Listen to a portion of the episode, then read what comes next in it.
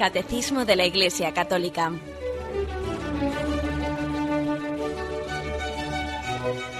Un programa dirigido por Monseñor José Ignacio Munilla, Obispo de San Sebastián.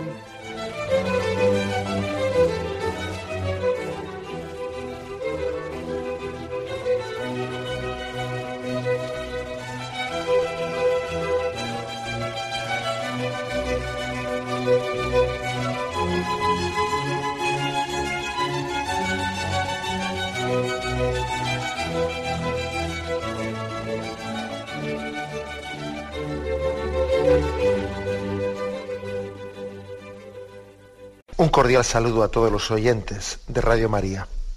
Un día más, con la gracia del Señor, proseguimos el comentario del Catecismo de nuestra Madre la Iglesia. Dentro de la explicación del sacramento de la Eucaristía, en la que nos encontramos, entramos en un apartado que tiene como título El sacrificio sacramental, acción de gracias, memorial y presencia divide aquí, pues, eh, para explicar la Eucaristía en profundidad, en tres aspectos. ¿eh? Acción de gracias, memorial y presencia. Primeramente, eh, dedica unos breves puntos a hacer una descripción de esto y luego irá, irá desgranando cada uno de los tres aspectos pues, y en programas sucesivos lo iremos haciendo. Pero primeramente describe, aunque sea de una manera muy somera, estos tres aspectos el sacrificio sacramental, repito, acción de gracias, memorial y presencia. Dice el punto 1356.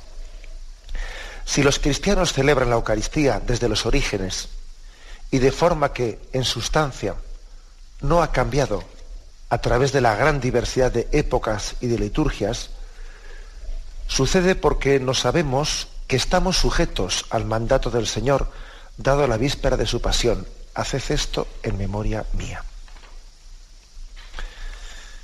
Aquí mm, lo primero que dice este punto del catecismo es que llama la atención el que después de dos mil años hayamos tenido eh, tal fidelidad a la transmisión de la Eucaristía. Nos hayamos atrevido, entre comillas, ¿no? nos hayamos atrevido tan poco a cambiarla, ¿eh? porque hemos tenido conciencia de que estábamos, estábamos bajo, bajo una obediencia, estábamos sujetos a una obediencia a la obligación de preservar un tesoro que se nos había dado y que no éramos quienes para cambiarlo.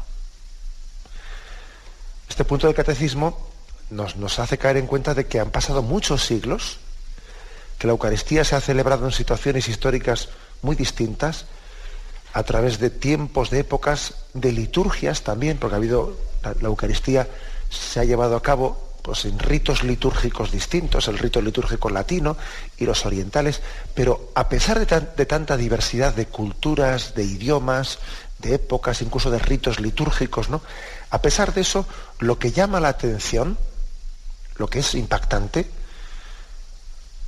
es cómo eh, la Iglesia ha permanecido en una gran fidelidad en transmitir lo que ha recibido, ¿no? sabiendo como con la conciencia de que tiene un tesoro y no, y no somos quienes para, pues para deformarlo o para cambiarlo según nuestro criterio. Para justificar esto se nos dice aquí 1 Corintios 11, versículo 24-25, un texto que ya hemos tenido ocasión también de referir en programas anteriores.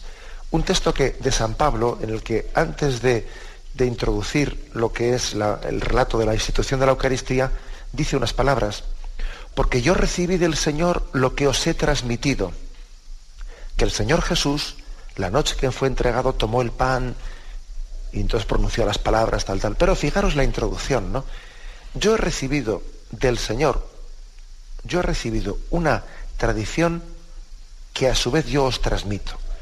Estas palabras están pronunciadas por alguien que no se considera dueño no se considera dueño, sino depositario, que es muy distinto ser dueño o ser depositario. El dueño hace y deshace a su antojo. El depositario recibe con humildad y, transmite, siendo muy consciente de que él no tiene derecho a quitar, añadir, etcétera, etcétera. Por eso, ¿eh? por eso hemos tenido tal milagro de, de fidelidad a la Eucaristía y por eso la Eucaristía es la misma hoy que la, hace, la de hace dos mil años. La Iglesia es verdad que tiene, que tiene la autoridad para poder eh, adaptar ciertos aspectos de la Eucaristía, etcétera, pero que fijaros bien, o sea, son aspectos absolutamente eh, accidentales. Accidentales, lo esencial es lo esencial. Un pequeño, pues, vamos, un pequeño comentario a este respecto. A veces eh, nos cuesta, nos cuesta al pueblo fiel, le cuesta distinguir entre lo que son los aspectos más sustanciales de los aspectos más, mm, digamos, accidentales, más superficiales. Y nos armamos unos ciertos líos. ¿eh?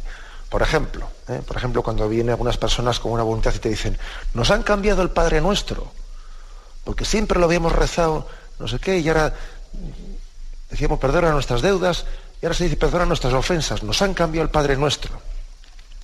Hombre, por Dios, ¿cómo van a cambiar el Padre Nuestro? El Padre Nuestro, pues su, formulación original, pues está pues, en, los Evangelios, está en griego y luego fue traducido al latín pues por la Vulgata, por San Jerónimo, y luego ha sido traducido pues, a, las lenguas, a las lenguas vernáculas en todos los países. Y ha podido ocurrir, ¿eh? ha podido ocurrir, pues que en un país como México, o en otro como Argentina, en otro como Colombia, en otro como España, que son de habla hispana, en cada uno ese original griego pues ha sido traducido según la habilidad de los traductores, con términos distintos, deudas o ofensas. Bien, entonces, ahora si la Iglesia coge y dice, vamos a hacer una unificación, una unificación de la traducción del Padre Nuestro original, que está en griego y es el que es, y eh, pues vamos a traducirlo de una manera consensuada en los mismos términos en todos los países de habla hispana. Bueno, por Dios, eso no es cambiar las cosas, eso es precisamente intentar ser más, mm, más ajustado al Padre nuestro original. ¿eh? ¿Me explico? ¿eh? es decir, no.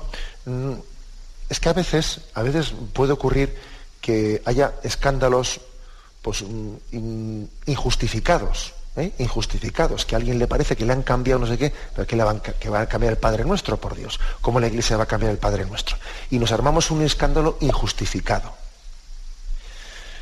Eso, o lo mismo también como, pues, por ejemplo, pues, alguien, lo que también pudo suponer después del Concilio Vaticano II, el que a algunas personas les costase pues, la reforma litúrgica del Concilio Vaticano II, en la que se introducían las lenguas vernáculas, etcétera. nos han cambiado la misa, que no, ¿cómo van a cambiar la misa, por Dios? Eh, la sustancia, eh, la sustancia de, de la Eucaristía, la Iglesia la ha preservado pues incólume dos mil años. Es más, incluso en la reforma del Concilio Vaticano II, las reformas que se hicieron fueron siempre intentando eh, volver a las raíces originales. Intentando volver a las raíces originales. No, no, hay auténtica reforma si no es volver a las raíces, ¿eh? volver a lo sustancial, volver a lo que en los primeros siglos la Iglesia celebraba. A la hora de hacer una reforma litúrgica, la Iglesia siempre tiene en cuenta cómo celebraban los primeros padres de la iglesia en los primeros siglos, cómo celebraban las cosas. ¿Eh? Eso, eso, es así. ¿eh? Ahora bien, hay otras cosas, es verdad que, pues, que la iglesia puede eh, y debe, puede y debe adaptar a nuestros tiempos, como, lo de la, como la lengua vernácula, es que en los primeros siglos, los primeros siglos, la lengua vernácula era el latín. La gente hablaba en latín pues porque, porque era el idioma del imperio romano con el paso de los siglos, con el paso de los siglos, el latín deja de ser la lengua hablada, entonces permanece en la liturgia, pero deja de ser la lengua del pueblo.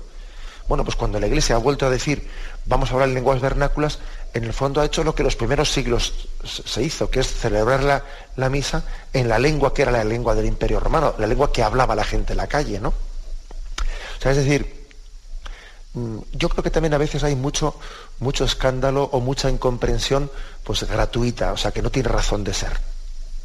¿Mm? No tiene razón de ser, porque nos cuesta mucho distinguir lo que entra en la sustancia de lo que, de lo que es más o menos acomodaticio, de lo que es circunstancial. ¿Eh? Circunstancial.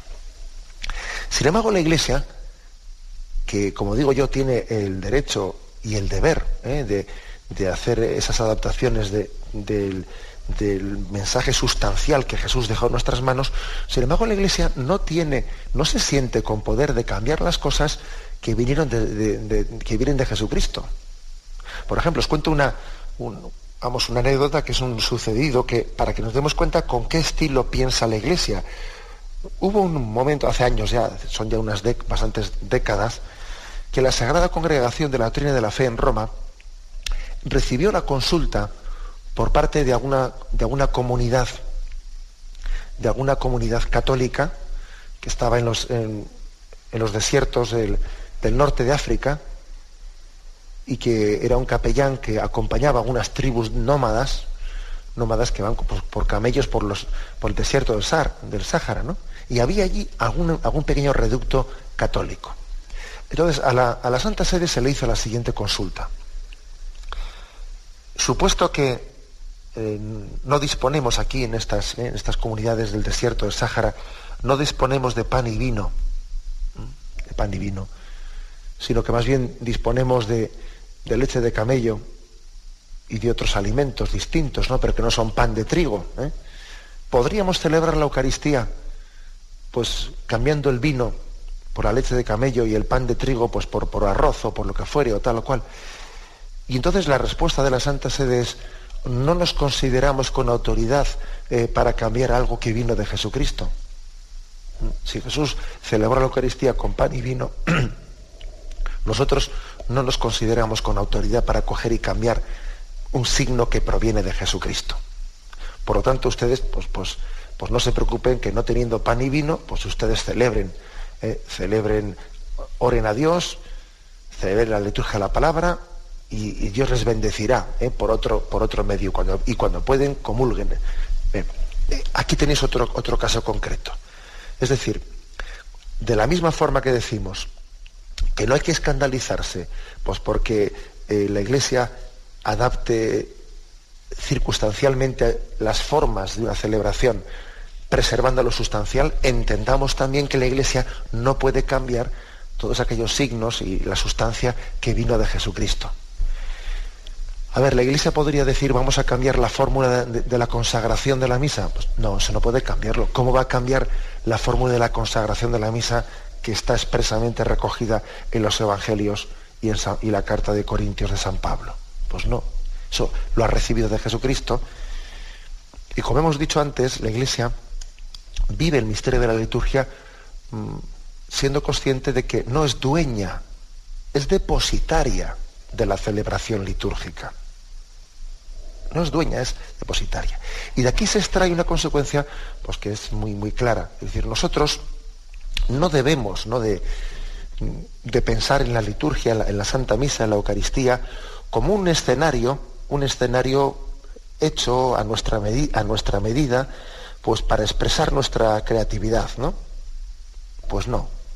La liturgia, la Santa Misa, no es un escenario inventado por mí para que yo exprese mis originalidades. O sea, eso no es así. Otra cosa es que en la liturgia haya un margen también de que, de que nosotros tengamos eh, pues, muchos momentos en los que podamos también tener una expresión eh, creativa. Pero ojo, eh, la Eucaristía no es sustancialmente un escenario creado por nosotros para expresar nuestras ocurrencias, nuestras creatividades, que no, sino que la, la, Eucaristía es una revelación, es Dios que se revela, que Él se me da a conocer. No es tanto una iniciativa tuya que tú dices, voy a, voy a hacer un esfuerzo de, de, comunicación con Dios y entonces yo mismo voy a ser el que, el que protagonice ese intento de hablar con Él, inventando las formas, inventando las palabras, inventando... No, la Eucaristía no es una creación del hombre que intenta llegar a Dios, sino que es un don de Dios que ha llegado al hombre. ¿Eh? Son unas escaleras que no se han trazado de abajo arriba, sino unas escaleras que se han tendido de arriba abajo. Es una revelación de Dios al hombre.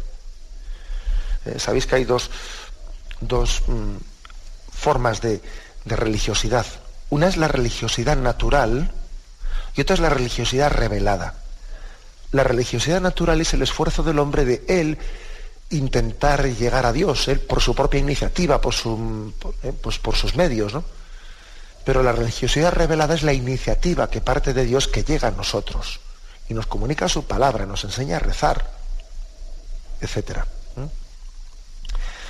Luego esto es muy importante, ¿eh? subrayemos esto, es decir, la, la liturgia eucarística es una revelación, una forma en la que Dios ha querido revelarse al hombre, revelarse al hombre transmitiendo fielmente a través de la sucesión apostólica eh, este gesto que Jesús hizo con los doce apóstoles. La Iglesia tiene conciencia de estar transmitiendo una revelación de Dios, algo que Dios reveló, y entonces, como dice aquí, milagrosamente, que esto es lo que dice este punto, milagrosamente, a pesar de haber pasado dos mil años y de haber tenido situaciones históricas tan distintas, tan diversas, sin embargo, el milagro es que la Eucaristía ha permanecido fiel a sí misma, fiel a sí misma, ¿no? Y eso es, ese es el milagro de la permanencia. ¿eh? Que muchas veces también se, ha hecho el comentario de que parece también ¿eh? un, signo de Dios, parece también un signo, un milagro de Dios, ¿no? El hecho de que la Iglesia, después de dos mil años de historia, con tantas situaciones, etcétera, ¿no? haya permanecido idéntica y fiel a sí misma en dos mil años. Y, parece que esto solamente se explica por aquella promesa de Cristo y las puertas del infierno no la derrotarán. ¿eh? La, promesa de una asistencia especial del Espíritu Santo a su iglesia que nos dio Jesucristo. Bueno, algo así también podemos decir, podemos trasladar también ese, esa percepción a la celebración de la Eucaristía. Solo por la gracia del Espíritu Santo se puede explicar que hayamos sido fieles dos mil años en la celebración de la Eucaristía y celebrarla, por lo tanto, hoy pues debe de la celebración de la Eucaristía debe de estar eh, pues, en un entorno en el que se nos eduque en el aspecto pues, de la fidelidad a la liturgia, en la fidelidad a la transmisión de, un don revelado que hemos recibido. ¿eh? Como dice San Pablo, yo os transmito una tradición que a su vez yo he recibido. Bien, vamos a meditarlo y continuamos enseguida con el siguiente punto.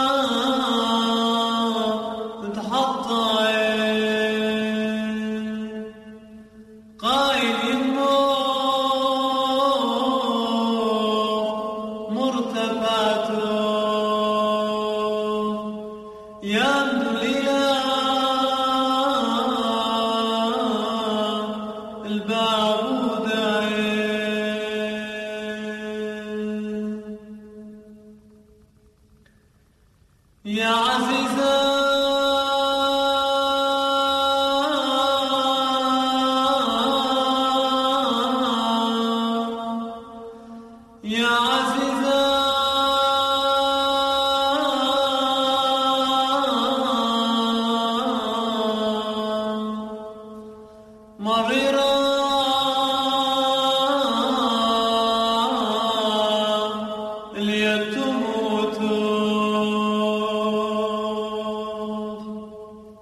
1357 dice así. Cumplimos este mandato del Señor celebrando el memorial de su sacrificio. Al hacerlo ofrecemos al Padre lo que Él mismo nos ha, nos ha dado, los dones de su creación, el pan y el vino, convertidos por el poder del Espíritu Santo y las palabras de Cristo en el cuerpo y la sangre del mismo Cristo. Así Cristo se hace real y misteriosamente presente. Fijaros que celebramos el memorial de su sacrificio. Dice que ofrecemos al Padre lo mismo que Él nos ha dado.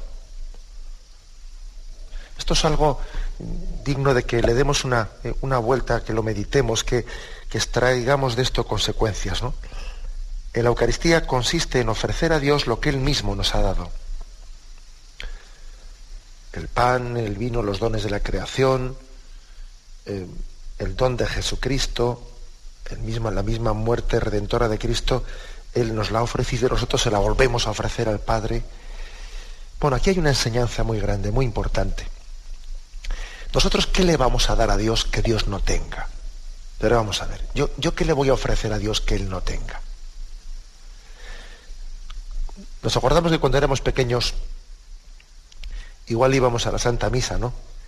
Y nuestra madre eh, nos daba una moneda para que nosotros mismos la, echásemos en la bolsa. ¿Mm? La echásemos en la bolsa. Entonces, pero hombre, el padre decía, hombre, para que él enseñe a dar, yo le doy para que él lo dé. O imaginaros, por ejemplo, también cuando, cuando es el cumpleaños de, de un niño, y entonces al niño le dice, es el cumpleaños de mamá, toma este dinero y, y cómpale a mamá un regalo. Pero hombre, si ese, si ese dinero es de papá y mamá, sí, pero al niño le educamos, toma esto para que tú le regales a papá y a mamá. Y tú mismo le estás dando, ¿eh? le estás dando una moneda para que el niño la eche en la bolsa. Es decir, algo así ocurre con nuestra, nuestra relación con Dios. Dios mismo te da la moneda para que tú la eches a la bolsa. ¿eh? Dios mismo te da un don para que tú se lo vuelvas a ofrecer. ¿Por qué? Pues porque eh, para Dios lo importante es enseñarte, es educarte, educarte en, en hacer una ofrenda de lo que eres, en hacer una ofrenda, en saber que la vida tuya es un don y que consiste en ofrecer aquello que, que has recibido. Dios de esta forma te quiere educar, igual que le intentamos educar a un niño. ¿eh? Cuando le decimos, ¿y qué se dice? Y él dice, pues gracias. O toma esto y échalo tú mismo a la bolsa, en vez de echarlo yo directamente. O, o coge esto y cómprale a mamá un regalo que hoy es su cumpleaños. Al niño le estamos enseñando, le estamos educando. Bueno, pues eso mismo hace Dios con nosotros ¿eh? en, el, en la celebración de la Eucaristía. Él mismo nos da lo que nosotros vamos a ofrecer. Él mismo nos ofrece el sacrificio de Cristo para que nosotros digamos, por Cristo, con Él y en Él, a ti Dios Padre Todopoderoso. Ha sido una iniciativa suya, pero Él ha querido incorporarnos a esa iniciativa. El que te creó sin ti, dice San Agustín, no te salvará sin ti. Él quiere que tú también te incorpores ¿no? a, ese, a ese ofrecimiento de Cristo al Padre. Él quiere que tú te impliques en ello. Él quiere, él quiere que tú tengas un consentimiento, una entrega de tu voluntad. Y por eso al niño se le da la moneda para, para que él tenga la voluntad de darla. Lo importante no es tanto la moneda, que la moneda no era del niño. Lo importante es la voluntad del niño de entregarla. Ojo, que a veces ocurre que al niño le das la moneda para que la entregue en la bolsa y el niño no quiere entregarla a la bolsa. Eso también lo hemos visto, ¿no? Lo cual quiere decir que como eso todavía deja más a las claras de cómo hay que educar al niño, porque sí, pues porque a veces recibimos los dones de Dios y pretendemos robarlos en vez de volverlos a revertir a su mayor gloria. ¿Qué tengo yo que no haya recibido? Vamos a ver, si todo es un don, si todo es gracia. Eso es, eso es lo que el Señor quiere que sea objeto de, eh, de nuestra sensibilidad al celebrar la Eucaristía. Yo vuelvo a Dios todos los dones que Él me ha dado. Revierto hacia Él todo. Y el Señor quiere, quiere de esta forma educarnos, mm, porque es que el, auténtico educador no es aquel que hace el cosa, sino que hace hacer. Es mejor educador no el que da una moneda, sino el que enseña a darla. ¿Eh? Y eso mismo hace el Señor con nosotros en la celebración de la Eucaristía. Toma el sacrificio de Cristo, yo te lo doy. Ahora, di conmigo, repite conmigo, por Cristo, con Él y en Él, a ti Dios Padre, Él te lo da. Y como a un niño te dice, repite conmigo, ofrécelo al Padre. Esto creo que es una auténtica pedagogía de Dios, ¿eh? una auténtica pedagogía, en la que nosotros tenemos que sabernos, pues, enseñados por Él, ¿eh? para, eh, siendo la pedagogía divina que nosotros nos introduce en, en un aprender a hablar con Dios, aprender a expresarnos y ser muy humildes, ser muy humildes, porque a ver si me creo yo que yo a Dios le voy a decir algo que Él no sepa o le voy a dar algo que no tenga. A ver si me creo yo que la salvación es una iniciativa mía. ¿A dónde voy yo? Eh, solamente puede ser cristiano el, que se sabe gratuitamente salvado por Dios. Solamente sí, solamente eh, puede celebrar la Eucaristía correctamente el que sabe que es un don de la gracia. El don de la gracia. ¿eh? El que sabe que él está correspondiendo por la gracia de Dios a un don suyo. Es un don de Dios el hecho de que Cristo entregase su vida por nosotros. Y también es un don de Dios de que nosotros podamos corresponder a ello ¿eh? y levantar el cáliz y decir por Cristo con él y en él. Es un don la moneda que se le da al niño y es un don la educación para que el niño aprenda a ofrecerla. Las dos cosas son un don. La ofrenda que se te da para que tú la ofrezcas y la sensibilidad por la cual tú aprendes a ofrecerlo. Las dos cosas son un don. Y esto es la Eucaristía. ¿eh? Y este es el don que Dios nos da. Este es el memorial de su sacrificio en el que, en el, que el Padre nos hace a nosotros cooferentes, o sea, ofrecemos la Eucaristía junto con Cristo. Nos da la gracia no solo de tener el sacrificio de Cristo, sino de ser yo también cooferente, que yo también pueda ofrecerlo, como si fuese mío, como el niño ese, ¿no? Que el niño dice, mira qué generoso he sido, he entregado una moneda, pero si no era tuya, ya, pero Dios, tu Padre, te la ha dado para que tú tengas eh, ese gozo, ese gozo de sentirte generoso pudiendo darla. Pues eso hace el Padre con nosotros. Nos hace cooferentes, ¿no? nos, hace, nos hace saber, poder llegar a decir, te ofrezco como si fuese mío, que no lo es, pero Dios te lo da para que tú lo ofrezcas. Y para que entiendas que la salvación no solo eh, ha consistido en un ofrecimiento de Cristo al Padre, sino que también en ese ofrecimiento de Cristo al Padre está unido el tuyo. Sí, que también el, eh, Jesús ha querido decir, ofrece conmigo, ofrécete junto a mí, acompáñame, no me dejes solo en este momento de la ofrenda. Este es el, gran, don de Dios que nos cuida, que nos educa a través de la liturgia, eh, enseñándonos a unirnos a la ofrenda eh, de Cristo al Padre. Bien, dejamos aquí este punto y tenemos un momento de reflexión antes de pasar al punto siguiente.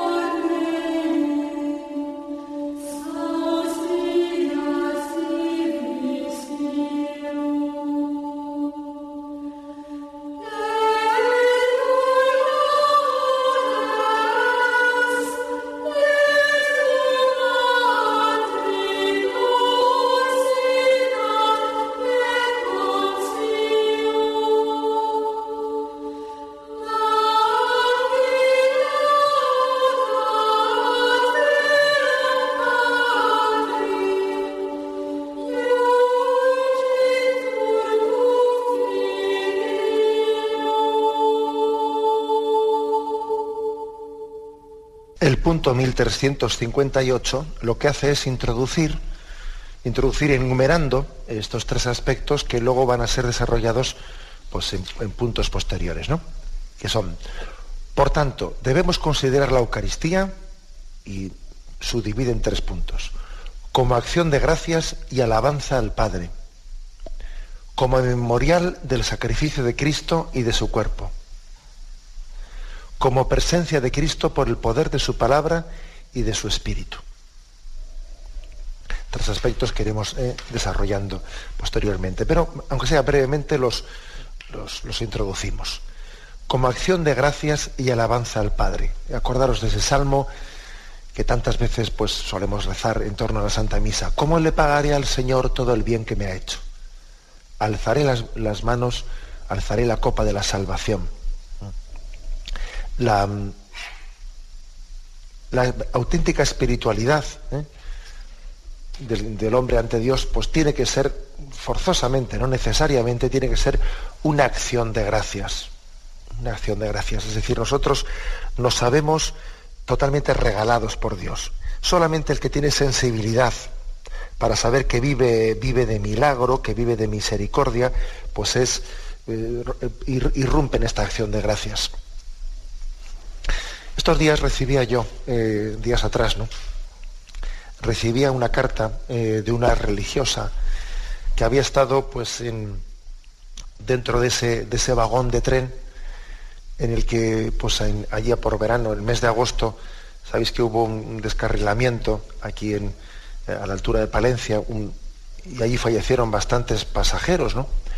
Y en aquel vagón iba una religiosa que vio fallecer junto a ella, pues a cinco, a cinco pasajeros, algunos de ellos eran peregrinos que venían del Camino Santiago, también había entre ellos dos misioneros, dos seglares misioneros. Bueno, el caso es que ella eh, pues viendo la muerte tan de cerca, viendo esa situación, bueno, pues parece como que en esos momentos uno llega a tener una experiencia, una experiencia en la que se da cuenta de que vive, vive de milagro, vive de propina, ¿eh? si me permitís la expresión, que vive de propina, vive de milagro. En realidad todos vivimos de propina, todos vivimos de milagro, pero curiosamente suele ser necesario algún acontecimiento de esos para darnos cuenta. Hasta entonces, pues uno le parece que, bueno, pues yo qué sé, ¿no? Como todos los días más o menos pues amanecen y yo me, veo que la vida pues me vuelve a ser ofrecida diariamente, ¿no? Pues parece que uno, eh, como si tuviese derecho a ello, como si eso tuviese que ser así, tuviese que ser así. Sin embargo, pues eso, contaba esa religiosa, que parece que uno dice, bueno, a partir de hoy, pues, pues vivo de milagros, a Dios me ha dado este, eh, pues eso, cuando uno ve que de repente hay un trompazo de ese estilo y se ve rodeado de cinco personas fallecidas y ella ha quedado con vida, pues dice, la vida la vida es un milagro, la vida, y es que, y es que ciertamente lo es. Bueno, pues nosotros debemos de intentar mm, caer en cuenta sin necesidad ¿no? de ninguna situación eh, así tan extrema ni tan dura que nos abra los ojos, eh, que nos los ojos, debemos de intentar agradecer a Dios por todos los dones, pues de una manera continua, espontánea y constante. Eh, que no nos ocurra eso de que parece que tenemos que carecer de una cosa para empezar a apreciarla. Hasta que no carecemos de ella no, la apreciamos. Lo primero, por lo tanto, en nuestra espiritualidad es fomentar la acción de gracias, fomentar la sensibilidad, la sensibilidad de apreciar tantas cosas de las que estamos rodeados. Y así, eh, pues, hacer de nuestra vida un canto de alabanza eh, a Dios Padre, un canto de alabanza. Ocurre, sin embargo, que cuanto, cuanto uno más cae en cuenta de, de lo grande que es Dios, de lo bueno que es Dios, pues por más que lo procura y que lo intenta, se da cuenta de que sus palabras se quedan cortas eh, para, para proclamar la grandeza de Dios. Y entonces, entonces es cuando descubre en la Eucaristía, descubre la forma más perfecta de dar gracias a Dios. Dice, mis palabras se quedan cortas. Yo, ¿cómo, ¿cómo le pagaré yo al Señor todo el bien que me ha hecho? Le digo gracias y aunque le diga gracias infinitamente toda la eternidad, mm, vamos, no, llego a transmitir lo que quisiera decirle, me quedo corto. Entonces, ¿cómo le pagaré al Señor? Y es cuando Él mismo, Él mismo te ayuda, te posibilita una forma de darle gracias. Nosotros nos unimos a Jesucristo para agradecerle a Dios. Jesús se hace hermano nuestro para que cuando Jesús le dice a su Padre, gracias Padre, también nosotros se lo podamos decir con fundamento. Porque claro, yo le digo a Dios gracias y, y pues eso, ¿no? Pero sin embargo, si me uno a Jesús y le digo gracias Padre, por tu amor, por, todos tus dones, entonces, unido a Cristo, mi acción de gracias sí tiene consistencia. Porque la acción de gracias es eh, de Jesucristo, se me ha dado a mí también, para que yo también la pronuncie. Gracias, Padre, le dice Cristo. Y yo también junto con Cristo le digo hasta Dios Padre. En segundo lugar, la Eucaristía, aparte de acción de gracias de alabanza al Padre, es también memorial del sacrificio de Cristo y de su cuerpo. Hemos tenido ocasión de, hablar de ello lo vamos a hacer sin, sinceramente, simplemente como se trata ahora de enunciar, ¿eh? denunciar lo que va a ser desarrollado posteriormente, simplemente lo que, lo que insisto es que la palabra memorial, como ya hemos dicho, no es únicamente un recuerdo, un recuerdo, sino que es eh, la capacidad de que cada Eucaristía que celebramos sea un hacer presente, más allá del espacio y del tiempo, por, eh, por la acción del Espíritu Santo hacemos presente el sacrificio de Cristo en el Monte Calvario. Y tenemos que sentirnos cada vez que celebramos la Santa Misa como presentes en el Monte Calvario. Yo estuve allí, puedes decir. Yo estuve allí. Eso tiene una fuerza, una fuerza tremenda.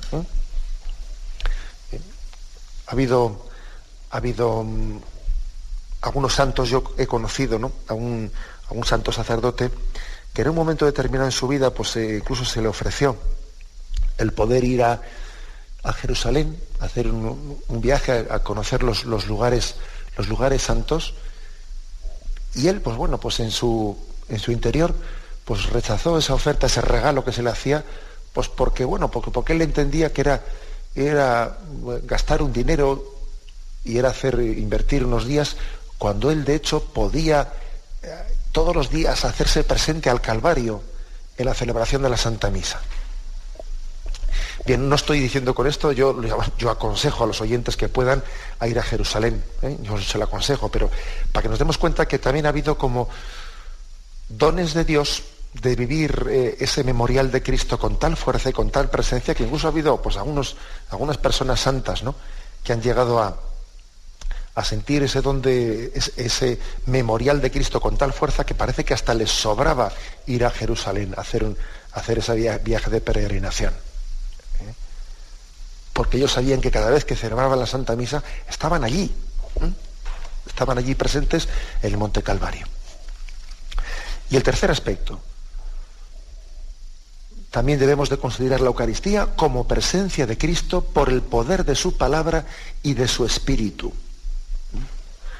Acordaros que como hablábamos de la epíclesis, que es el momento en el que el sacerdote extiende las manos sobre el pan y el vino y extendiendo las manos sobre ellos, invoca que el poder del Espíritu, que Dios Padre envíe el Espíritu Santo para que por el poder de esa palabra, ¿eh?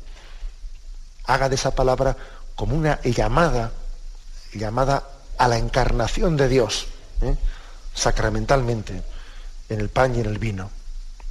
La palabra tiene pues una, de nuevo, una, una fuerza creadora. Si la palabra fue en el principio existía la palabra, y la palabra estaba junto a Dios, y la palabra era Dios. Y el mundo fue hecho por la palabra. Y el mundo, y esa palabra que es el verbo, que es Jesucristo, creó el mundo de la nada. También ahora, esa palabra en minúsculas, eh, que, es la, autoridad que Dios ha puesto a la iglesia de que con su palabra llame eh, al poder del Espíritu para que se cierna sobre el pan y el vino, mm, formando, conformando en la transustanciación al cuerpo y la sangre de Jesús. Eso es otro, otro milagro, debemos de considerar la Eucaristía como mm, esa prolongación de la, de la encarnación, por el poder de su palabra y de su espíritu, eh, tal y como dice aquí, por el poder de su palabra y de su espíritu tenemos ese milagro en el que el Señor se hace presente entre nosotros. Bien, por lo tanto, esos tres aspectos. La Iglesia ha dicho, bueno, vamos a dar una catequesis sobre la Eucaristía, ordenémonos un poco, vamos a ordenarnos por, pues, por aspectos diversos. El primer aspecto es el de la acción de gracias y la alabanza. El segundo es el del memorial del sacrificio de Cristo. Y el tercero es la presencia de Cristo con el, eh, con el poder de su palabra y de su Eucaristía. Tres aspectos. ¿eh? Los tres son muy importantes. Me parece a mí que de los tres aspectos, especialmente cuál de los tres eh, puede ser más olvidado hoy en día. No sé cuál os parece a vosotros. O el de la Eucaristía acción de gracias, o el de la Eucaristía memorial del sacrificio de Cristo, o el de la Eucaristía presencia, presencia real de Cristo la Eucaristía. Hombre, los tres están unidos, pero si me permitís, a mí me parece que de estos tres, especialmente el segundo, el segundo, eh, ha sido muy olvidado en los últimos años y es muy importante que, insistamos en él. La Eucaristía es el memorial, la renovación, la actualización del sacrificio de Cristo en el Monte Calvario.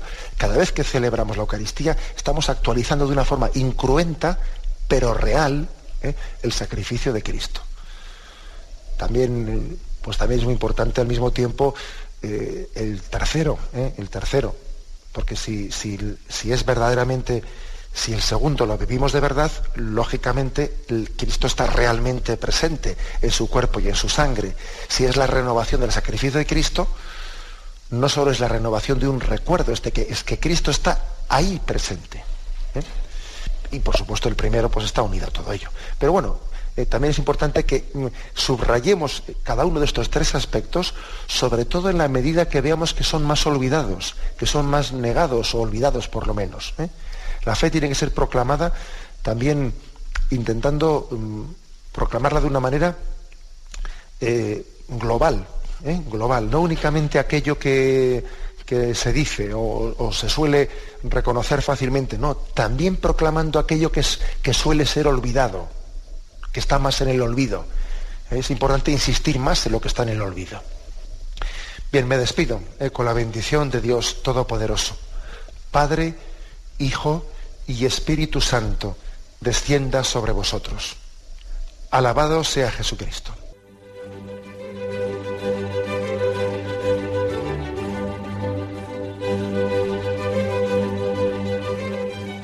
Finaliza el Catecismo de la Iglesia Católica, un programa dirigido por Monseñor José Ignacio Munilla, obispo de San Sebastián.